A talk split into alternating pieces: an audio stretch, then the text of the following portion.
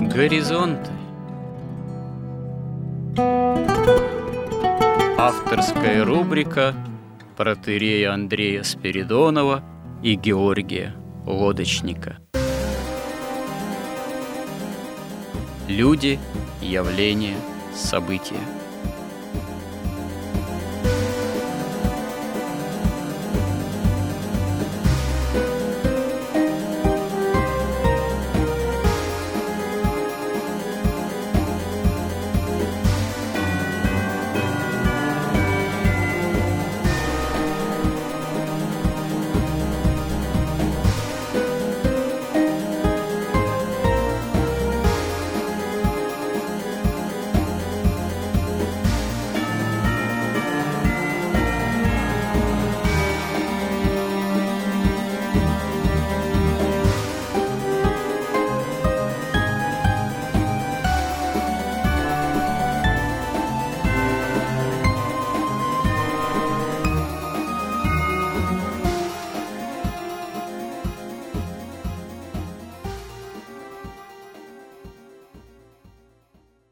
Добрый день, уважаемые радиослушатели!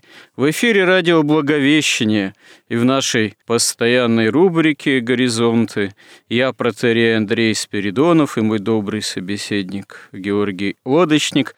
Продолжаем наши смысловые и словесные изыскания на вероучительные темы, темы, которые актуальны для нас и для современного общества. В частности, мы постарались в последнее время говорить о символе веры, что называется, христианском, а именно христианском миропонимании и современном обществе развитого потребления. То есть на тему о том, как символ веры мог бы изъясняться к неким основным таким понятийным категориям этого общества.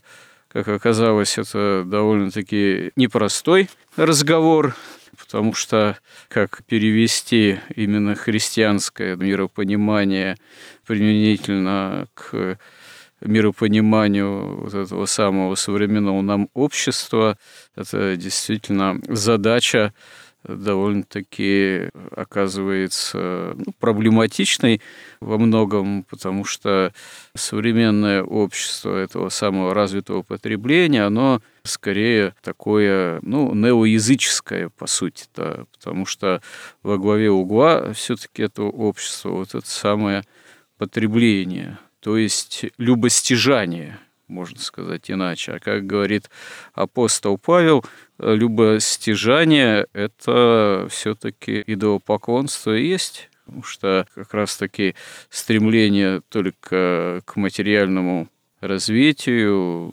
какому материалистическому в этом смысле взгляду на вещи, оно христианскому миропониманию оказывает сопротивление совершенно очевидное.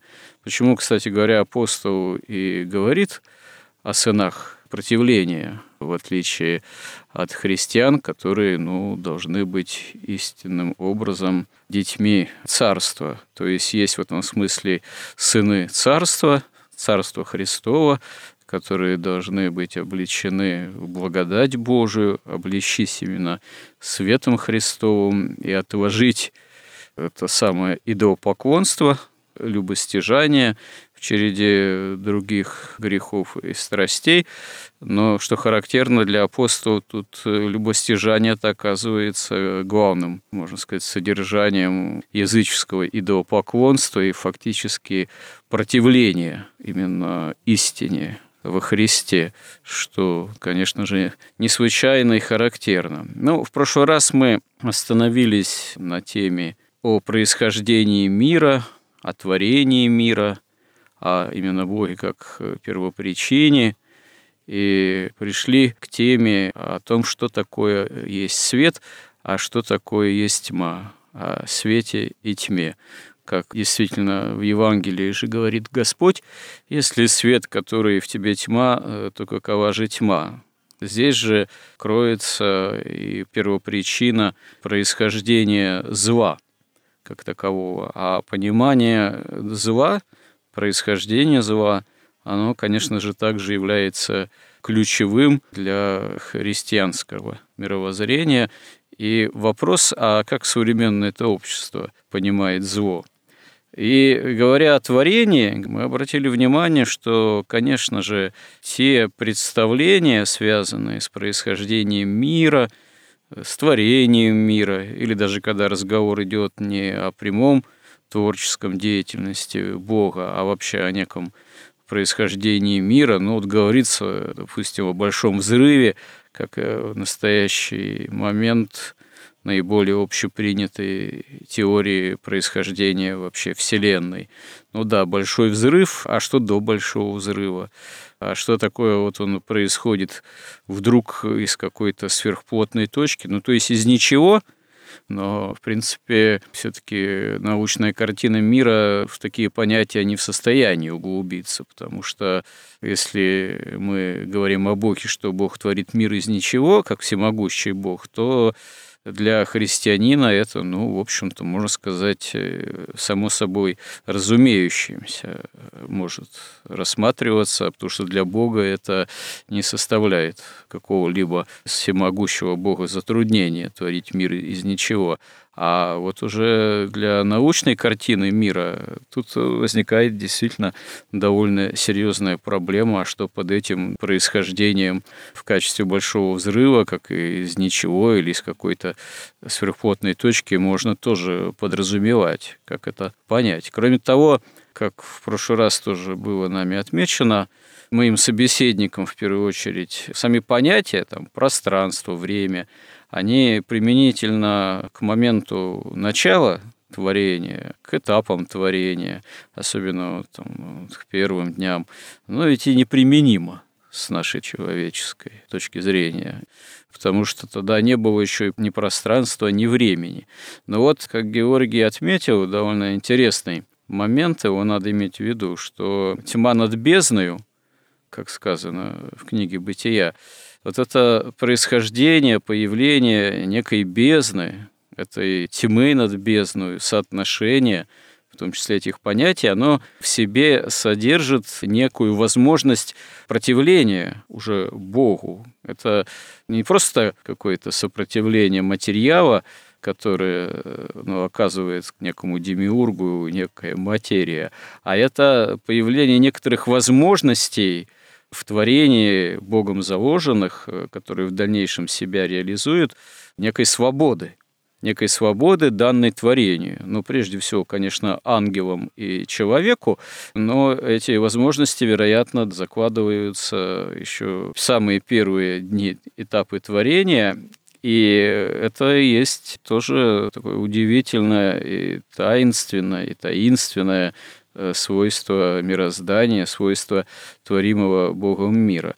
Но возвращаемся к теме о свете и тьме. Напомню, что в прошлый раз мой собеседник заметил еще тоже одну очень важную вещь, что человек э, может путать что есть свет божественный, а что есть свет внутри него самого, его свет. Но вот интересно, что святые отцы обращают наше внимание на то, что действительно – человек может соблазняться ну, в таком определенном аскетическом подвиге, подвижническом в том числе, светом собственного образа Божьего, сиянием собственного образа Божьего, потому что человек по природе своей светоносен. Но этот свет – это данный тоже вот Богом человеку образ бытия, можно сказать, такой модус существования. Человек наделен этим светом, и этот свет, он соотносится именно с образом Божьим, как человек и создан Творцом по образу своему и подобию. То есть, безусловно, тот свет, который в человеке, он имеет уже тварную природу, поскольку человек представляет собой тварную реальность, а вместе с тем он э, является именно все-таки светом, который человек может даже и перепутать со светом божества как такового с нетварным светом и может даже, ну, заблудиться в том, что может эти вещи путать. То есть непростое в этом отношении существо человек, тем более, когда он стоит перед выбором между добром и злом, между истинным светом, благодатным, нетварным, или же светом, собственно, сотворенным, светом тварной природы. И вообще именно вот эта вот позиция, что называется, личного выбора, личного отношения человека к Богу и к сотворенному миру, она оказывается важнейшей, наиважнейшей определяющей. Как говорит один из древних святых отцов, в отношении евангельской истины, в отношении понимания истины во Христе и природы самого человека, в конечном счете в рай или в ад человека вводит не природа его, не сущность его. То есть не по сущности человек попадает в перспективе вечности или в Царство Небесное, или оказывается отвержен в отношении этого царства. Потому что природа человека, она, безусловно, является доброй, изначально Богом сотворенной, все добро есть из его. Так же, как и ангельская природа. Так же, как природа, кстати говоря, демоническая, бывшая ангельская, она сама по себе, бывая, остается доброй природой. Потому что злой природы не существует. Все добро зло, повторюсь, есть создано, но вводит человека именно в то или иное состояние или в царство Божие, в царство небесное, или в преисподней глубины земли свобода, как сказано вот у святых, свобода. Ну, то есть свобода выбора, личная позиция – ну вот, Георгий, продолжая наш предыдущий разговор, предыдущую тему, как действительно современному человеку, повторюсь, все того же общества развитого потребления, вот в этих категориях не запутаться – и в понимании творения мира, и не просто творения мира, но и промысла Божьего. Потому что Бог, как мы уже тоже сказали, не просто творит мир, а Он и промышляет о мире и о человеке. Хотя для современного человека это может быть и не очевидно, что промышляет. Может, он еще может согласиться с тем, что, может, есть некая первопричина, да, есть Бог как первопричина мира, но что Бог промышляет продолжает действовать в этом мире, исполненным в том числе и всякого зла во многом, и еще и промышляет о каждом человеке, и задача человека самого следовать его божественной воле, воле Творца, это тогда для человека есть истинное благо. Но действительно, только по вере можно эту задачу перед собой ставить, и не просто по вере, но потребляя усилия веры, чтобы свою земную жизнь осуществлять именно таким образом. Ну вот мы пробуем построить такую модель, как бы на принципах науки, и такую дать интерпретацию библейского текста и современных научных знаний которые, между прочим, друг другу не противоречат, но чем дальше, чем более серьезно развивается наука, тем более она, так сказать, и подтверждает то, что написано в Библии, и отчасти как бы раскрывает то, что написано в Библии. Мы начали с творения. С первого дня творения мы его не успели обсудить полностью. Поэтому кратко я хотел напомнить, что мы говорили о первом дне творения, что Бог как непостижимое первобытие совершенно для человека. Он начинает творить мир, вот в котором мы живем. И начинает он его творить с того, что он творит небо и землю, то есть такую оппозицию. Небо, как говорят святые отцы, это нечто близкое Богу и похожее на Бога, а земля – это нечто во всем противоположное Богу. Что близко и что похоже на Бога. Но это, во-первых, дух, это энергия творческая, творческая воля, это разум. Опять же, если вспоминать святых отцов, на самом деле это все до конца человеку непостижимо, но вот по отношению к нам это проявляется таким образом. И творится и оппозиция. Вот есть творческая воля, а есть земля, где эта воля реализуется окончательно. То есть это уже наоборот материя, это нечто пассивное, а не активная, некая область уже следствий, там, где божественная воля воплощается, так сказать, в реальность. То есть создается вот такая позиция.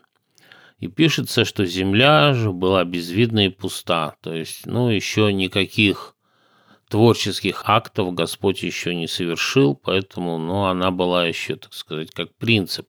Вообще надо сказать, что да, в это время это не эта земля и не это небо, не было еще тогда ни этого земли, ни этого неба, и не было времени, и когда мы говорим день первый, или там, как написано точнее, день один, то это, так сказать, логический день, который вне пространства, вне времени, и, по сути, нет еще и причинно-следственных связей.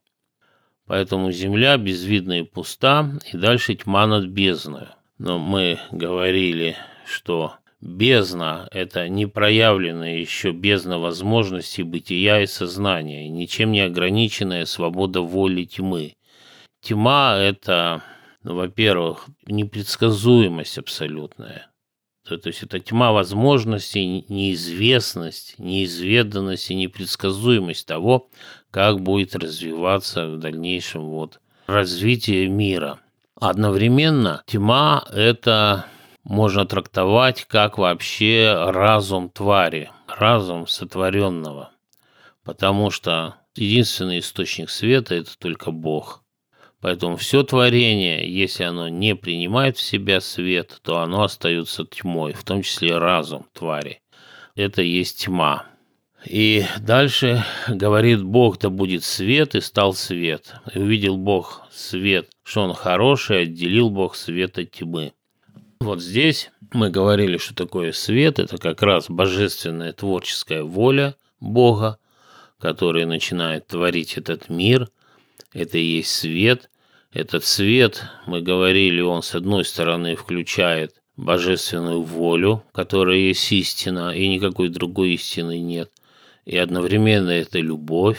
Истина воспринимается разумом, а любовь сердцем – это жизнь, это благодать, это справедливость и милосердие. Это с одной стороны. С другой стороны, это законы природы, которые так сказать, реализуются по линии вот эта истина, жизнь и справедливость, и это промысел, который реализуется по линии вот любовь, благодать и милосердие.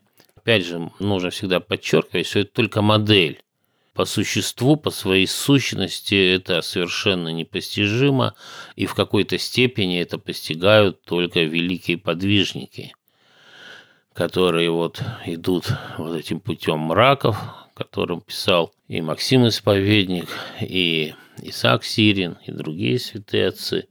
Вот, они в какой-то степени понимают, что это как бы по сущности, но это уже нельзя пересказать словами, и это воспринимается вообще истинными только как добродетели высшие, только как волю Бога, которую они постигают. И отделил Бог этот свет, который исходит от Господа, он отделил от тьмы, то есть от творения. Почему он его отделил? Потому что Бог создает творение из любви – и для того, чтобы любовью присоединить это творение к себе. А любовь может быть только свободна. То есть, если вы хотите любви, то должна быть альтернатива любви. Не любовь или даже ненависть. Это должен быть абсолютно свободный выбор.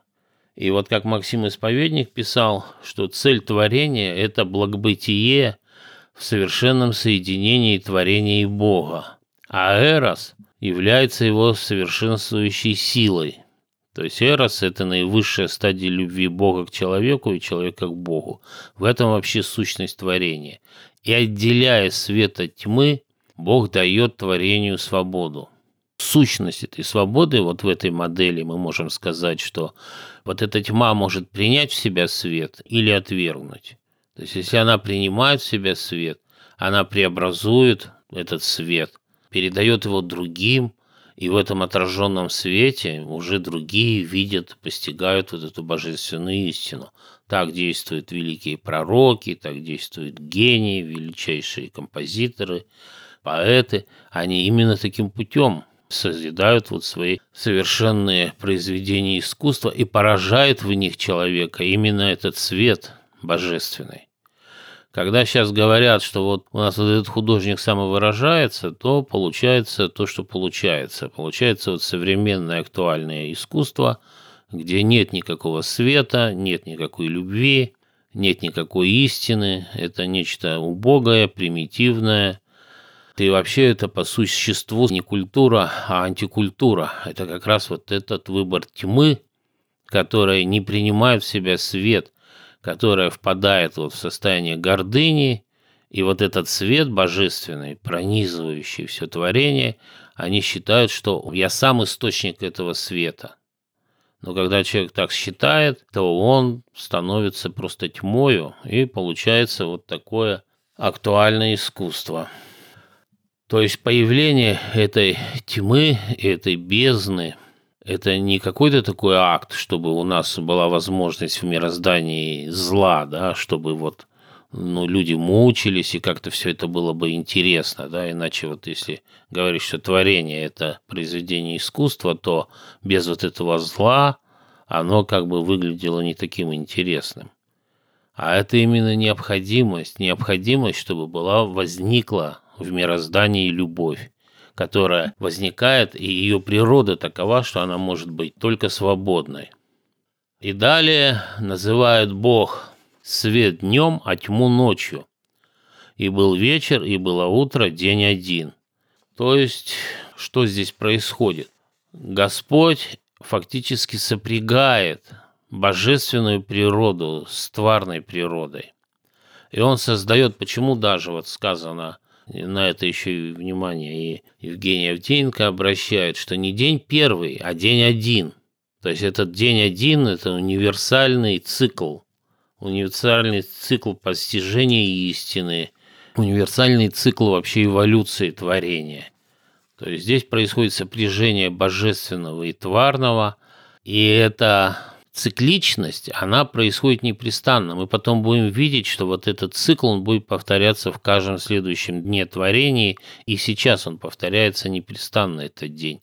То есть день – это когда Бог освещает мироздание, то есть Он дает твари вот этот свой свет, свою истину, а ночь – это когда тварь или разум твари, она уже преобразует эту истину, как бы осваивает ее, превращает в какое-то вербальное такое состояние, в какую-то модель мира – или можно так сказать, что день – это когда Бог вот сеет это семя в твари, а ночь – это когда это семя восходит. И, как и святые отцы говорят, что молитва ночью намного сильнее, потому что это как раз то время, когда тварь как бы осознает то, что она получила от Бога, и даже вот современная физиология, она тоже пришла к такому выводу, что мозг человеческий, он отдельно воспринимает информацию, отдельно он ее усваивает. И для того, чтобы переключиться из состояния получения информации в состояние усваивания, ему нужно 23 минуты покоя. В этом смысле можно заметить, что вот наличие смартфонов, особенно у детей, которые всегда с тобой, они не дают ребенку эти 23 минуты. И таким образом та информация, которую он получает и в школе, и вообще отовсюду, он не дает мозгу возможность ее усвоить уже даже появился термин медицинский, возникает цифровой аутизм. Это, так сказать, уже такое практическое следствие. И на это надо обращать внимание. То есть, кратко, вот если так повторить, то день – это время непосредственного восприятия и духом, и разумом, и сердцем человека, божественного света вот этого, истинной благодати, восприятия энергии жизни. Ночь – это время усвоения разумом божественной истины, преобразование ее в понятие, доступного разуму нашему, вербальному. В это время происходит преобразование божественной энергии жизни в жизненную энергию живого существа. Это время, когда благодать производит в сердце человека любовь. Как раз в это время происходит это. Можно так сказать, когда мы строим эту модель. То есть вот этот день один, он повторяется постоянно. И можно еще сказать, что вот в этом сопряжении дня и ночи через утро и вечер сопрягается, по сути, причина и следствие на таком еще принципиальном уровне. Тут надо снова подчеркнуть, что это все пока происходит, созидается на уровне принципов, на уровне какой-то архитектуры, первоначальных принципов архитектуры будущего мироздания. Далее следует день второй. И тоже текст выглядит как бы таким загадочным. «И сказал Бог, да будет твердь посреди воды, и да отделяет она воду от воды. И стало так». Вот видите, появляется вот этот цикл первого дня творения. То есть «и сказал Бог, и стало так». Это как бы и день, и ночь. «И создал Бог твердь, и отделил воду, которая под твердью, от воды, которая над твердью. И стало так. И назвал Бог твердь небом, и увидел Бог, что это хорошо. И был вечер, и было утро, день второй». То есть это уже порядковый номер дня – если первый день – это универсальный день, универсальные принципы, в том числе принцип дня, то день второй уже такой, это уже некая последовательность творения. Но это тоже нет еще ни солнца, ни земли, никаких вот нашего вот этого дня. Это все еще на уровне логики и таких, как сказать, первопринципов. Как же это понимать? Но в первую очередь мы видим здесь иерархию. То есть Бог создает иерархию между небом и землей.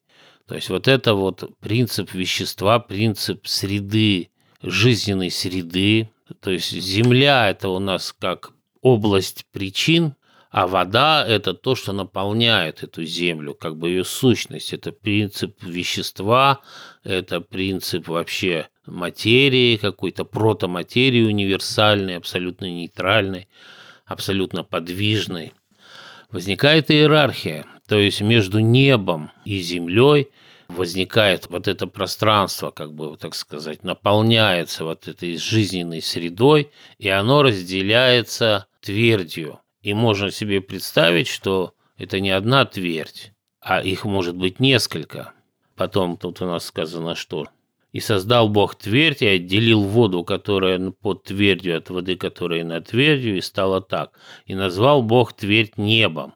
То есть стало не одно небо, а еще возникла иерархия небес между небом и землей. Иерархия миров, наполненных вот этой вот водой, которая отделилась. Возникла вот эта иерархия сознания и бытия – которая по иерархии, раскрываясь, воплощается от высшего неба божественного, от престола Божия воплощается до окончательной земли, где уже происходит окончательная реализация божественной воли. И почему же это небо названо твердью в данном случае? То есть твердь это как раз то царство первопринципов или там законов природы, которое неумолимо, неизменно. Это та абсолютная твердь, что никогда в этом мироздании не может измениться.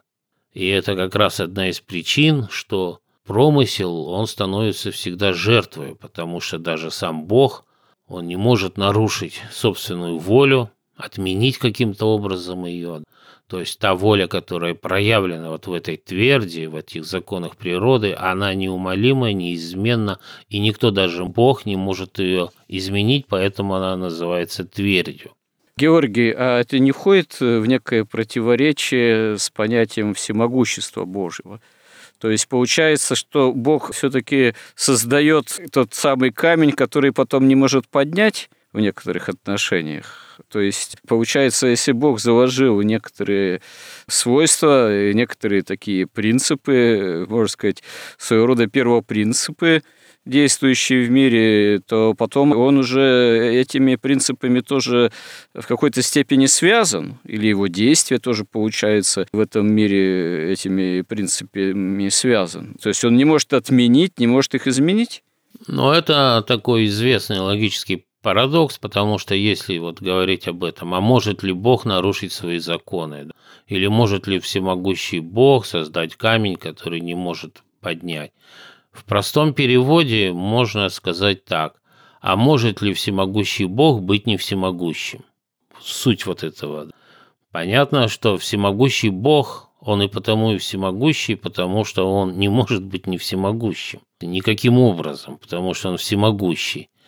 И в этом смысле это, ну да, такая известная парадокс логический, или можно даже шуткой называть. Но есть еще такое понятие, как кенозис, истощание, умоление божества. Как святые отцы говорят, прежде всего это проявляется в боговоплощении, проявляется во образе Христовом. Потому что, чтобы спасти человека, Бог принимает зрак раба, чтобы избавить нас от смерти, Христос должен вкусить смерть на кресте и дойти даже, это уже, наверное, самая высота, что ли, самый глубинный смысл этого парадокса, дойти до богооставленности, о чем свидетельствует вопль на кресте – Христа, Боже, Боже мой, почему ты меня оставил? Но вот сами эти элементы, если можно сказать, кульминационные эпизоды евангельской истории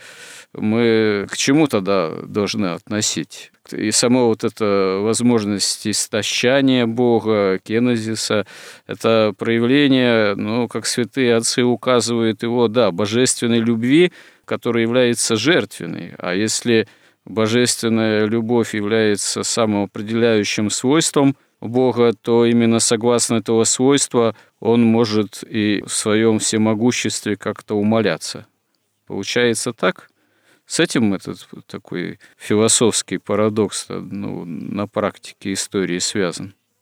Но мне кажется, тут дело вот в чем, что вот мы в первом дне творения читаем, что «и стал свет, и отделил Бог света тьмы». И по законам, вот как раз вот по законам этих первопринципов, которые были сотворены во второй день, человек пал, он должен умереть, потому что его Бог предупредил, что если возьмешь плод с этого дерева, то смертью умрешь. И этот закон как бы должен исполниться, и никакого спасения нет.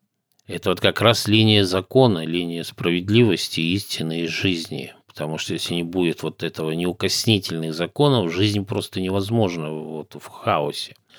Но по промыслу своему этот свет уже, так сказать, физически, не просто физически, но лично не сходит в эту тьму. И поскольку законы этой тьмы, они уже извращены настолько, что они совершенно не сочетаются с законами духа и света, тьма распинает этот свет. То есть свет восходит на крест. И он принимает, он исполняет вот этот закон, который вот в этих первопринципах второго дня заложен.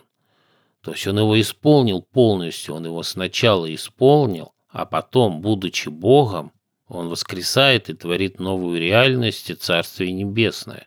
То есть Бог – это истина, как говорят святые отцы, замечательно, мне очень нравится это, это выражение. Бог – это истина, которая никому не навязывается – она не навязывается, и когда Бог приходит в мир, он и трости надломленной не переломит, и льна курящегося не угасит. То есть он никого никогда никак не насилует. Ну, собственно, можно это даже видеть и ну, в нашем мире. Человек сильный, уверенный в себе, да не только человек, просто собака, которая сильная в себе, уверенная, она никогда никого не кусает. И также человек никогда ни на кого там сильно не набрасывается. Это всегда признак какой-то слабости. Поэтому Бог, Господь, Он настолько как бы всесилен действительно, что он никаким образом свою вот такую волю, такую грубую, никогда не проявляет. Он ее проявляет только как жертву. И, как и говорит, сила моя в немощи совершается. Или вот другая заповедь, что блаженные нищие духом, ибо их есть Царствие Небесное. То есть нищие духом – это те, кто достигают совершенного смирения, которые никоим образом вот этот божественный свет не относят к себе. И это может выглядеть как некая немощь, на самом деле это как бы величайшая сила. И эти принципы, они как бы изначально заложены в творении. Даже точнее так сказать, это некие вот такие основополагающие принципы вообще божества и вообще творения, которые нами воспринимаются вот таким образом. Что сила настоящая, она проявляется вот в слабости.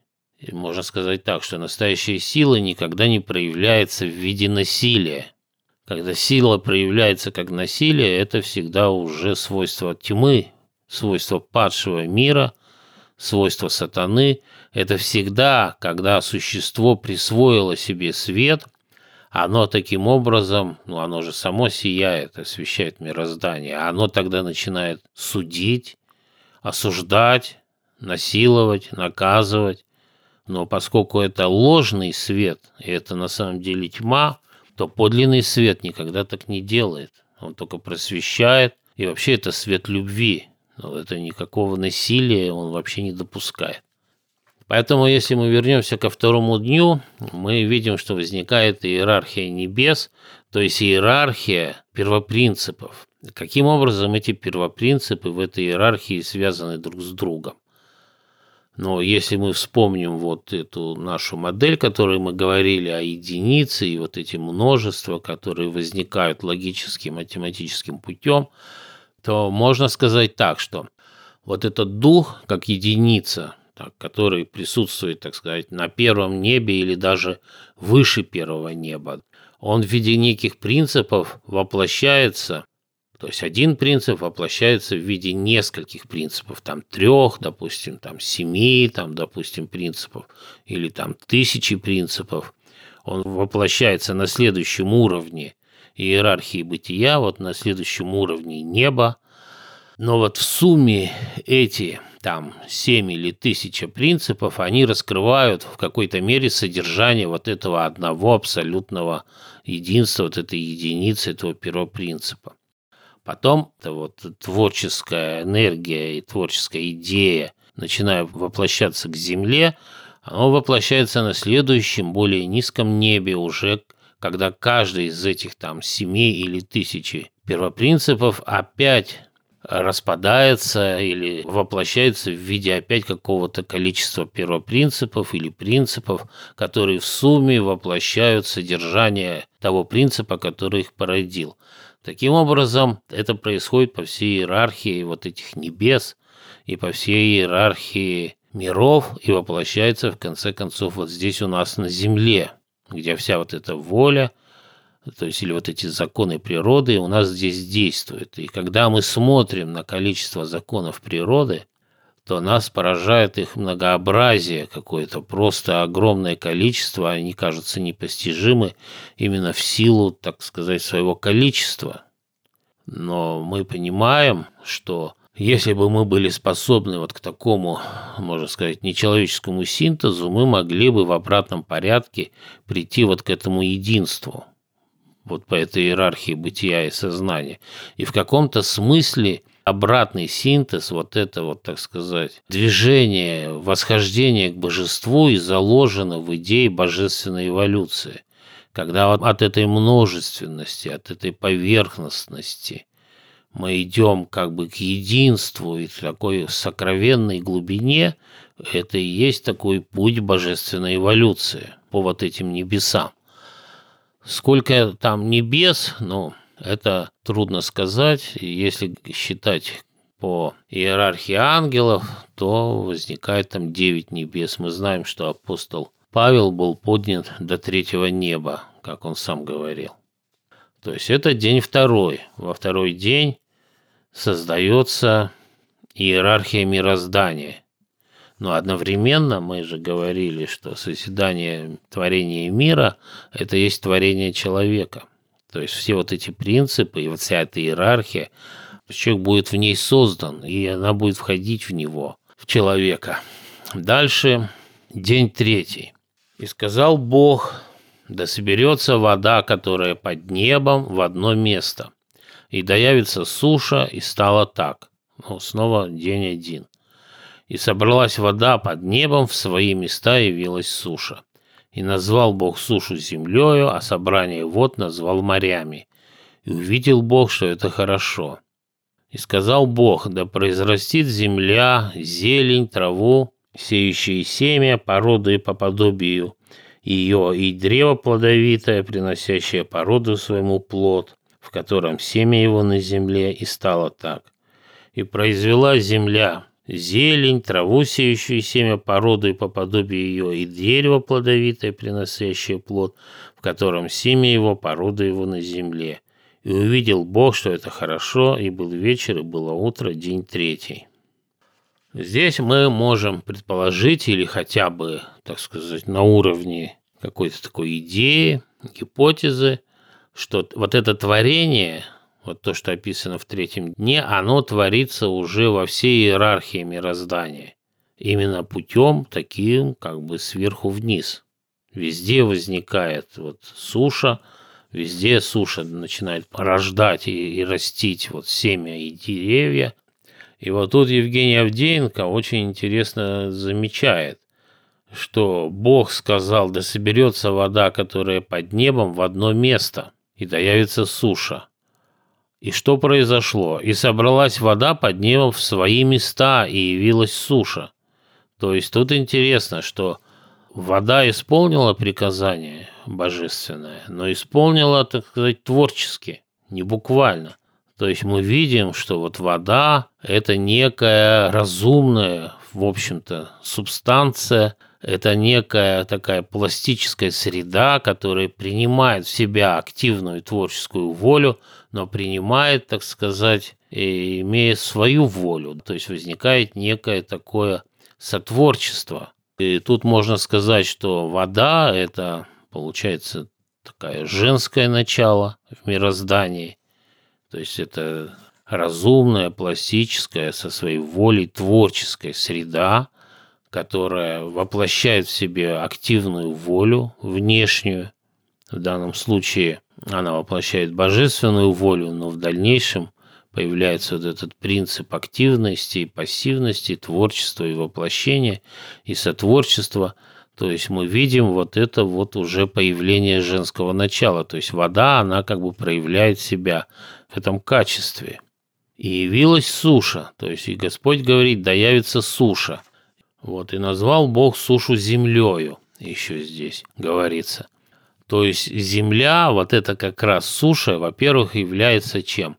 Тем, где воплощается вся божественная творческая воля окончательно.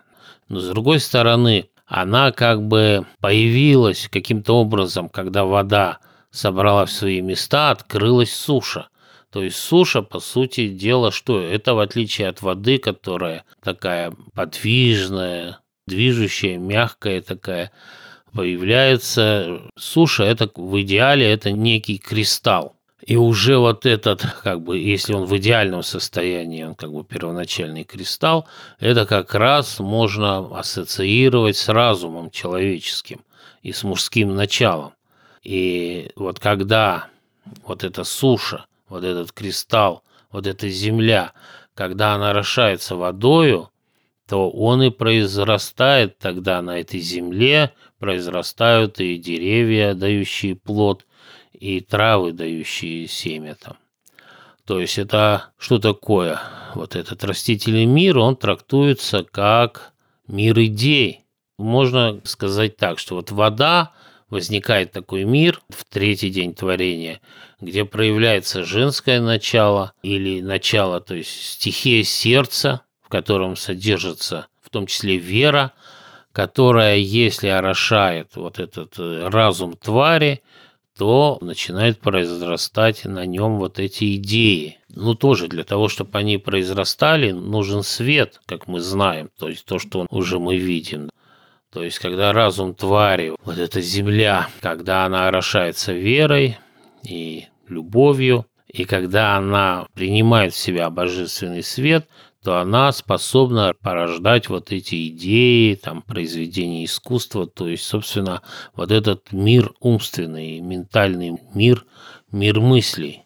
И что интересно, когда Бог повелевает явиться суши, появляется новое содержание Земли. Это не только вода, это еще и суша, это не только сердце и не только вера, это и разум, который может воспринимать как раз вот этот свет таким образом, чтобы мог он порождать вот этот мир идей, или, так сказать, те изначальные идеи, которые заложены в свете, он может их воплощать уже в материальном мире, или в данном случае еще но это еще как бы даже интеллектуальный мир на этой стадии. Вообще у нас, Георгий, время заканчивается.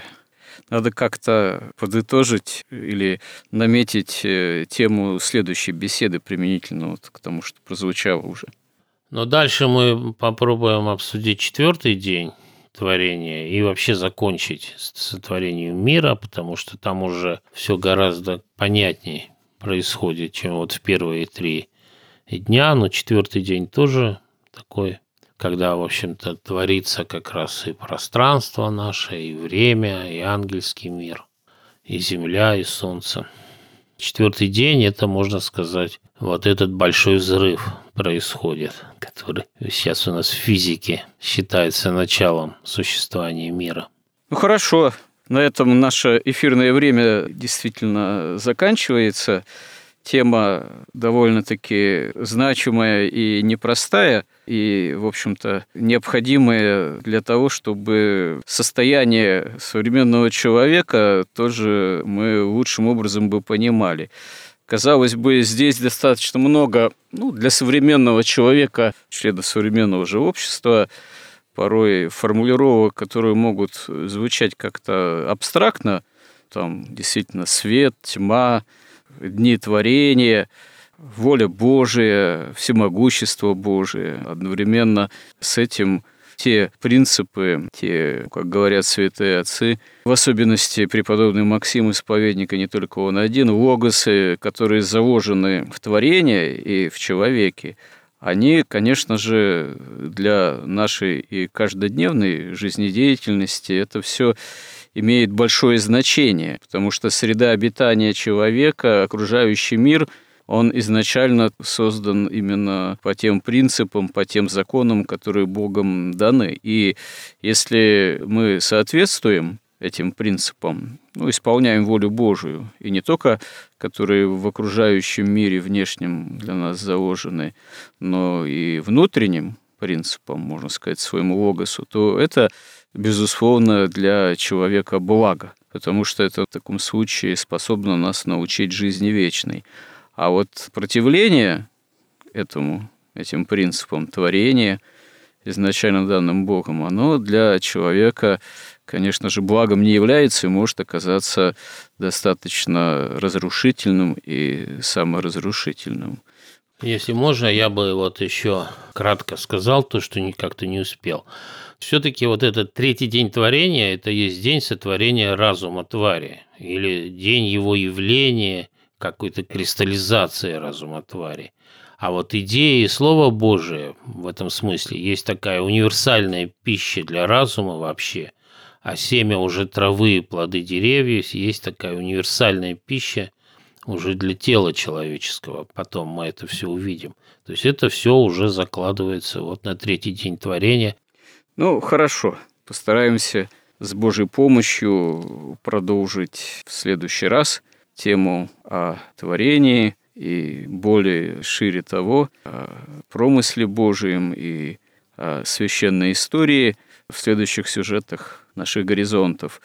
Спасибо всем, кому это интересно, кто с нами был и остается в эфире радио «Благовещение» и в наших неисчерпаемых по-своему сюжетах э, наших горизонтов. И храни всех Господь. Горизонты на радио Благовещение.